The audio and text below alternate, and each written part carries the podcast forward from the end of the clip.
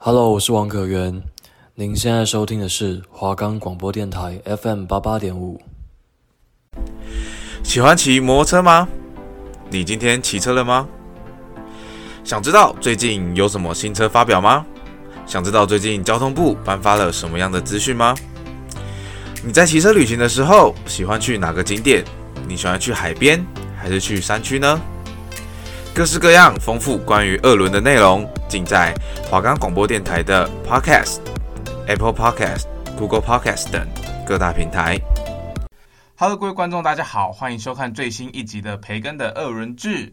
那在节目开始之前呢，照惯例还是要提醒一下听众啦，就是我们的节目现在可以在 Spotify、Apple Podcast、Google Podcast、Pocket Cast、SoundOut Player，还有 KK Box 这些平台上收听，还有 First Story，OK，非常多平台都可以收听我们节目，搜寻华冈电台就可以喽。好，那今天呢，培哥原本要来跟大家来分享杜卡迪嘛，就是。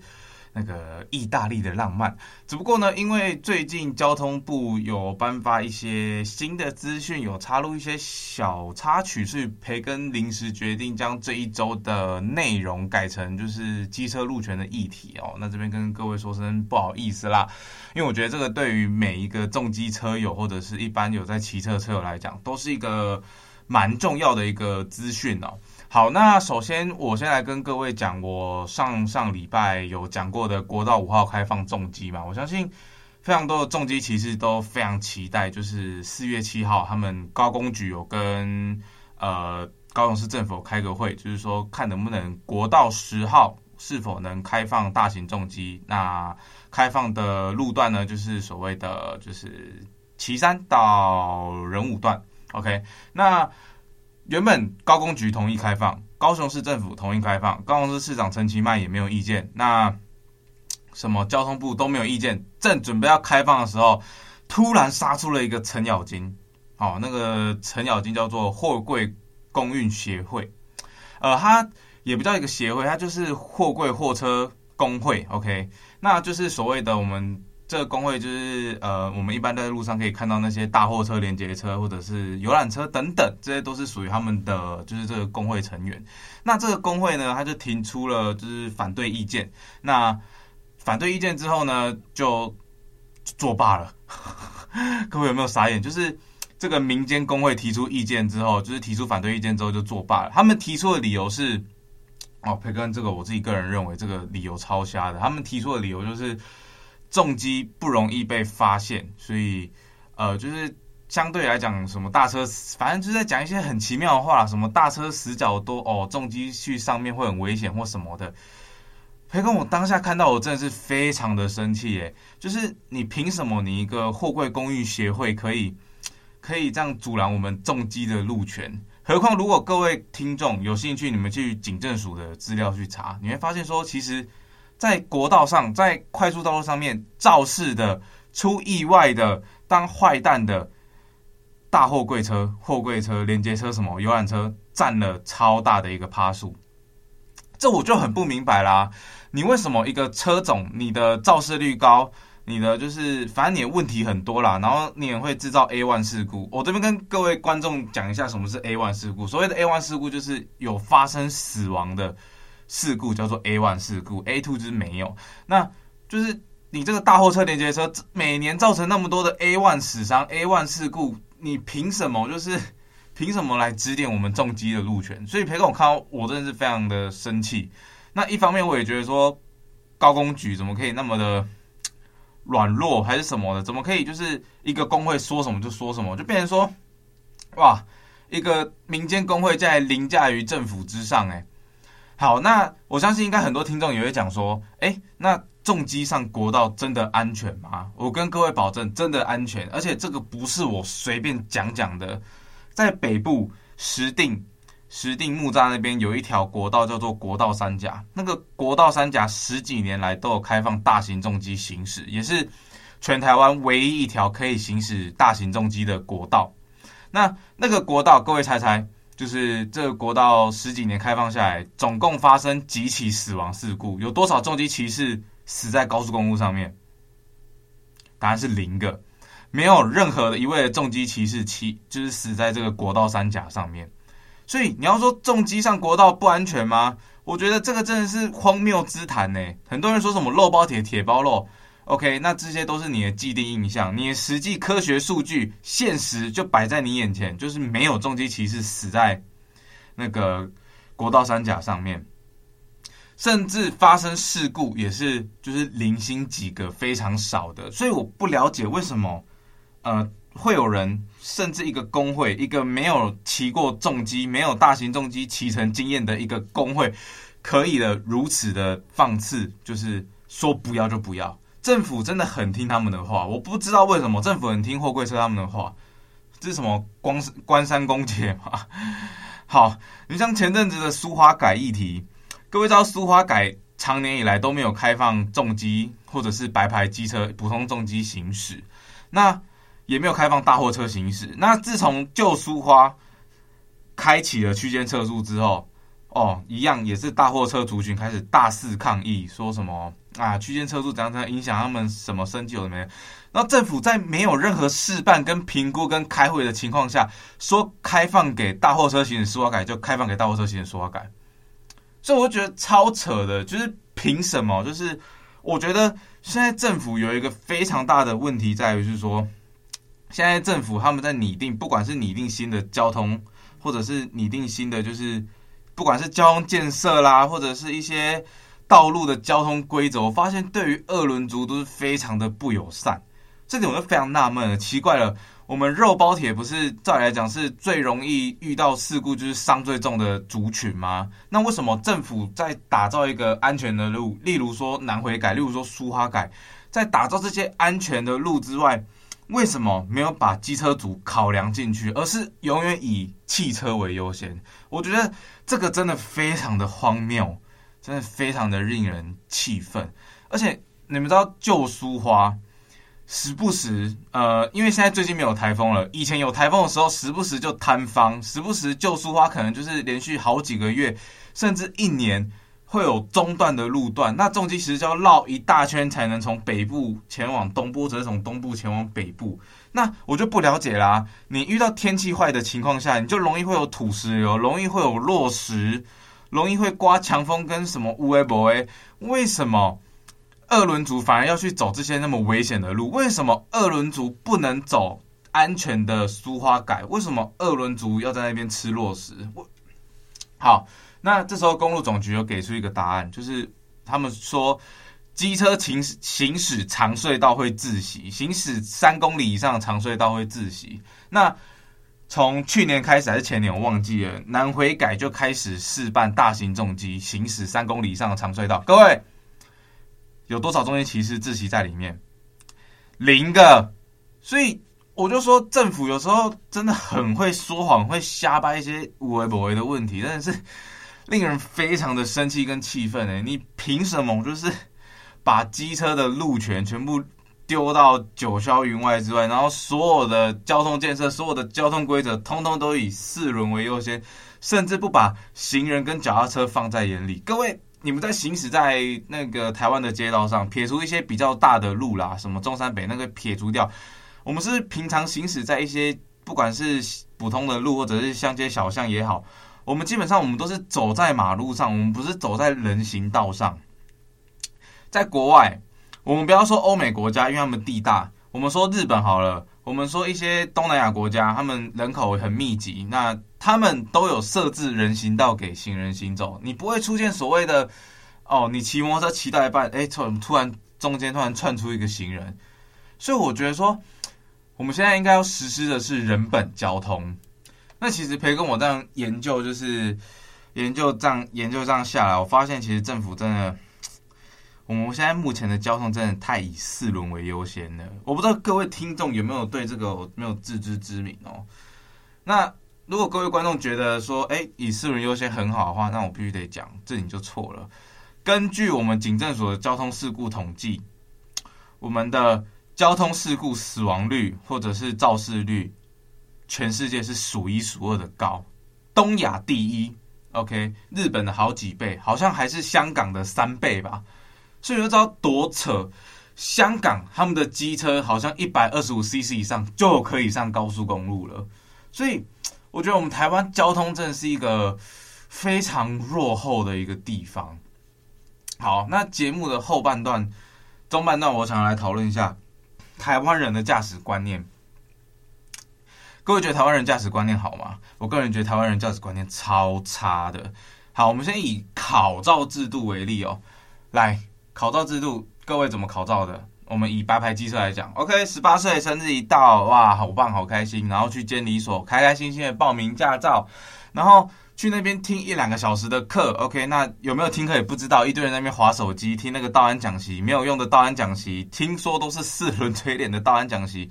然后当然讲习完了之后再去考笔试，OK，笔试背一背就好了。然后有的没的法规，有的没的交通规则背一背。然后之后再去考那简单到爆的路考，直线七秒超简单，什么直角转弯超简单，通通考完之后，你就可以拿到驾照了。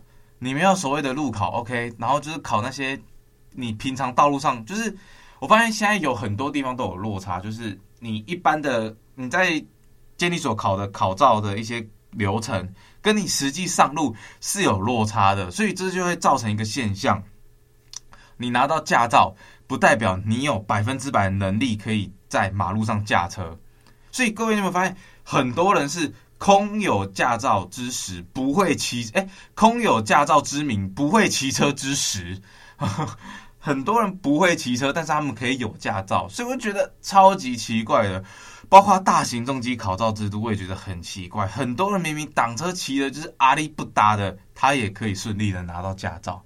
我跟各位讲，大型重机考照超简单。我讲你们只要大型重机考照最难的地方在哪里？就是那六千块。你只要有六千块，你等于是花七天六千块，花时间跟金钱去买驾照，你不是用技术去换驾照。所以我觉得说，我们台湾的考照制度真的要大改。还有。驾驶素养真的很低，尤其是汽车跟连结车。OK，好，那我也不用说，其实摩托车的驾驶素养也没有高到哪里去啦。反正总体来讲，大家驾驶素养都很低，所以我们在马路上常常可以看到逼车啦，然后不然就是什么三宝行为造成的连环撞车祸啦，或者是尤其是很多四轮把违停视为理所当然。我觉得违规停车真的是一个非常不得了、非常不可饶恕的一件事情呢。你违规停车，你影响到的是非常多的人呢。之前那个什么泰鲁格号事故，哦，所以各位不要小看违停的那一件事情，好不好？尤其是汽车违停，真的是会造成非常大的困扰。各位骑摩托车有没有骑过台北市的中山北路？哇嘞嘞！我跟你讲，中山北路超级。过分的，我不会骂脏话，所以我必须得用比较缓和的气息。一般的那个四轮停在旁边，中山北路那个慢车道已经够狭窄了，然后还有公车跟计程车那边挤来挤去，然后还有违停仔，然后你叫白牌机车在那边转来转去，你跟我说比较安全，我真的觉得啊、哦，白牌机超可怜。幸好培根我现在还有重机可以选择，我可以骑快车道，我可以骑比较内线，我可以骑高架道路，我可以骑快速道路，我可以不用跟白牌摩托车挤啊。真的是想到路权，我就觉得气气气气气啊，好不好？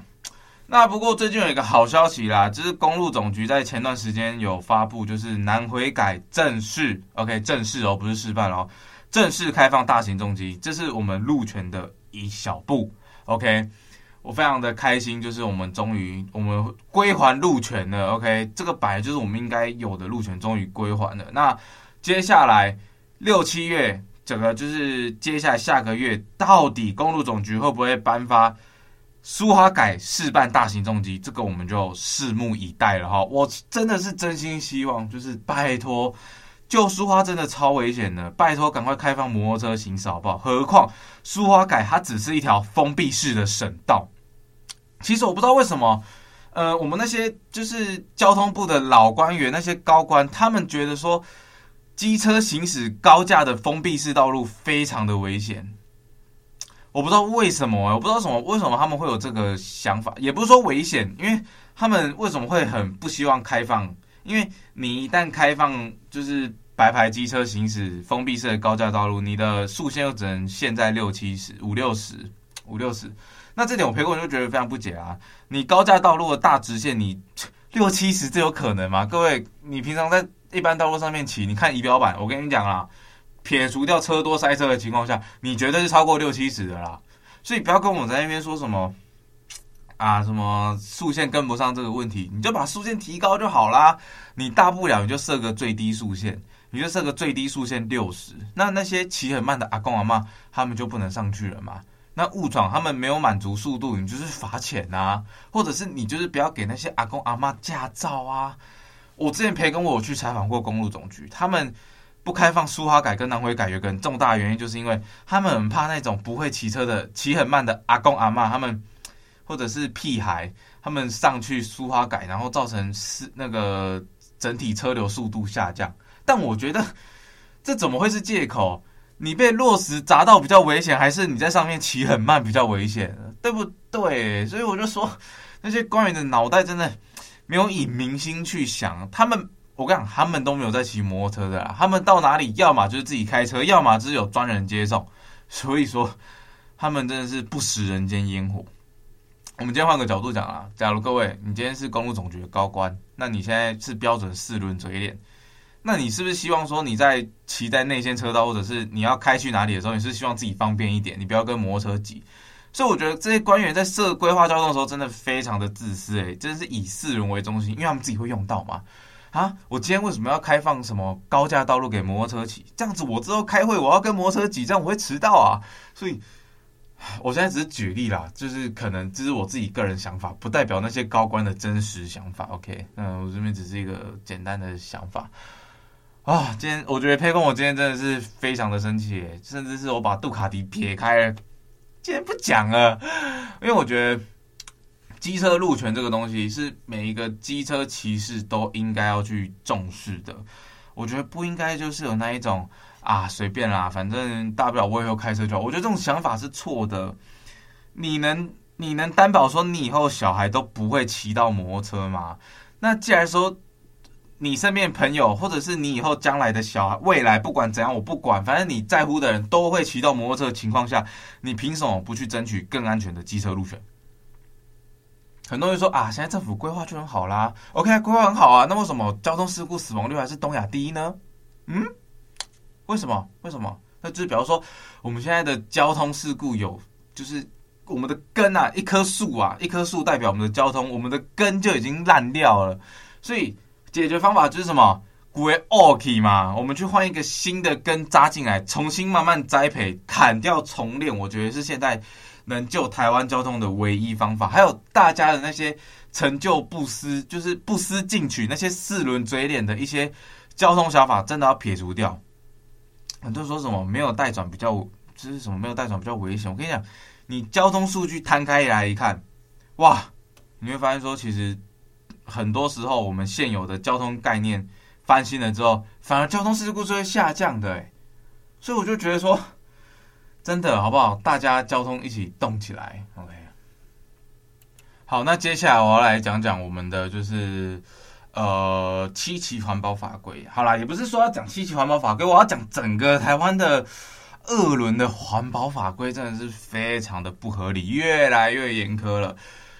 呃，前阵子台湾三叶有出 MT 零九，二零二一年式的 MT 零九，那它在国外的版本是一百一十多匹，好像一百一十九还一百一十二，我忘记了。OK，反正是一百多匹。那进台湾之后，因为它要过台湾的噪音或者是环保法规，这样削弱削弱，这样砍掉砍掉砍掉，哇，马力被劈掉，只剩下七十一匹，砍超多的，我真的觉得超扯的。甚至 MT 零七都比自家的都还有三七十三匹的扭力，所以。七十三匹的马力啦，不好意思，我讲错，所以我就觉得说，哎、我们台湾真的是，真是对二轮超级不友善的，拜托，OK，好不好？我们的那个那个机车王国这个头衔全部拿掉，改成机车人间地狱，好不好？机车骑士地狱，啊，超生气的。沛公，我今天要冷静一下，我可能真的等一下录完音之后，我可能要去大吃特吃。我现在超饿的，我现在正中午在录音呢，好累哦。好啦，没有啦，好。我的就是发泄发泄完了，最后的十几分钟来跟大家来聊聊，这是最新的新车了，好不好？好了，今天要来跟大家来分享什么消息呢？就是我们台湾的这个有总代理正式引进了，就是 BMW S 一千 Double R 在台湾正式发表了哈。OK，拥有全新的就是一千零一 CC 的引擎。OK，那它是一个公升级仿赛嘛，然后它的马力是两百零七匹。哇嘞嘞，哇，这个两百零七匹真的是非常可怕的，好不好？好，那我先讲大家最关心的售价啦。OK，BMW S 一千 Double R 它的建议售价是一百二十六点九万元，标准版哦，标准版哦，而且还有一百四十八点九万的版本。好了，首先我现在来讲就是这台车的它的引擎数据。首先它使用的是两百零七匹的马力的引擎，那它的最大马力是两百零七匹嘛，我刚刚讲过了，在一万三千五百转引擎转速的时候产生。最大扭力呢是一百一十三牛顿米，在引擎一万一千转的时候产生。那 B N W，更更不用说了啦，它的电控系统真的是超级屌的。OK，首先它的仪表板是采用六点五英寸的 TFT 全彩液晶萤幕。那它还有四种的，就是行车模式，就是呃雨天模式、道路一般道路的模式，还有动态模式跟赛道模式，而且还有另外就是这 Pro 模式。OK，这个真的非常厉害。培根，我想说，哎、有机会我也想去租看看，只不过真的不能摔，跟那个摔下去真的是哇超贵的，好不好？那它的电控呢是使用六轴 IMU 惯性测量的。然后还有弯道 ABS，哇，啊真的超屌的！还有 TCS 循迹控制跟防孤轮循迹系统，所以说一些新手他可能比较不会操作公升级的车辆，可能不小心油门吹太大，前轮就翘起来，所以这台车它就很非常的善良。OK，它就出一个六轴 MU，就是很多的一些电控去辅助它，还有出那个防孤轮机构嘛。那还有那个进退档快排，OK，我跟你讲，各位进退。就是进退档快排，真的是个非常倍儿棒的东西啊！呃，倍儿棒的东西，就是所谓的快排，就是你不用拉离合器，你就可以升档或降档。那 OK，那就有分所谓的进档快排跟退档快排。通常是要么就进档快排，要么就是进退档快排，没有所很少有所谓的单纯的退档快排。那通常快排是会用在赛道上啦，因为你有时候因为你只要拉离合器，你转速就会下降。OK，那。所以就会透过就是快排的方式，让你不用拉离合器，转速也不会下降。那引擎的电脑会自己控制的点火，点火时间就会在你不用不需要依靠离合器的情况下，用最短的时间去做升降档的动作。哈，好，那在台湾就是我们这次有代理，就是标准版、豪华版，OK，还有什么就是所谓的 M 版嘛？M 版就是还有加碳纤维套件。哦，我跟你讲，那个真的超香的，好不好？我觉得说 B N W，我跟你讲，B N W 它真的是 它的二轮，它的重机真的不会比四轮便宜。我跟你讲，B N W 真的是个非常奢侈的一个品牌，它的它的重机可以动辄来到一百多万，就是一百多万已经可以买比较就是低阶入门的 B N W 的跑车了。所以我真的觉得 B N W 真的是个非常变态的。那它的二轮呢，没有，就是它虽然说没有参加 MotoGP 啊，但是。呃，B N W 它的一些制造技术，还有一些它的软体、硬体，就是等等这样加起来，其实它在赛道上的表现也是非常的惊艳的。所以各位不要想说，就是啊，B N W 它都没有参加 MotoGP，就下意识的认为说啊，呃，S 一千 Double R 应该就就是一台不怎么样的公升级仿造。我跟你讲，有这种想法，哎，你就输了，好不好？我跟你讲，B N W 真的是一个非常变态的一个。一个速度机器了，好不好？不管是四轮还是还是那个重机，它重机是顶尖的啊，四轮没有做到顶尖呐。你四轮你真的去跟那个蓝宝坚尼，你真的跟法拉利比，其实还是有蛮大程度的落差啦，好不好？好啦，那讲完就是最新的 S 一千 Double R 之后，当然要来讲讲我们的白牌速克达。OK，这比较亲民。我们今天要来讲我们 Jet，OK，Jet、SL，OK，、OK, 马力提升据说有十六趴，然后使用的是水冷引擎，那九万六千八百元呢、啊？培根我自己这个人认为说，哎，九万六千八百元是真的有点有点贵哦，就是一台一二五 CC 的速克达卖那么贵，真的是有点。有点小夸张啦，那来跟各位稍微介绍一下啦。那接下来的资料呢是呃引用自 Supermoto8 这个网站。好，首先呢，这个 Jet SL 这一次它的引擎有做大改版嘛，它使用的是一百二十五 CC 的水冷引擎，拥有十二点九匹的最大马力。引擎内部呢，它有透过就是偏心曲轴，还有什么滚针摇臂、低摩擦风油封、低张力活塞环、低阻抗冷却风扇、机油喷射冷却等设计。哇，这个我是直接照那个 Supermoto 8稿念了，就是哦。非常多的，呵 呵非常多的东西耶，就是他改了非常多的东西啦。其实这些东西，呃，官网也查得到，OK，就是对，都查得到。那培根，我是个人是认为说，呃，Jet 它其实是一个非常，我不会说它是个很烂的车系，但我会觉得说，在我眼中，这个车系真的是越来越盘了。好了，没有啦，我就觉得说九万六是真的有点贵啦，因为九万六其实你再捏一点就可以上自家的旗舰一五零 CC 的 DRG 了，DRG 一五八，所以为什么不买 DRG 就好了？所以我觉得说，当然啦，如果这个就是看个人啦，有些人觉得说九万六买一台一二五 CC 的舒克达还不错，那我我也不阻止啊，毕竟钱也是你也不是花我钱嘛，我也没有什么好说的。那只不过 Jet 系列它的动态表现真的是。非常的厉害，我们可以看到许多台湾速克打的一些竞赛，Jet 都有获得冠军，所以 Jet SL 真的是还不错了。那不知道三阳之后会不会出就是所谓的赛道试驾？那如果我出就是赛道试驾活动的话，培根会依视情况去参加。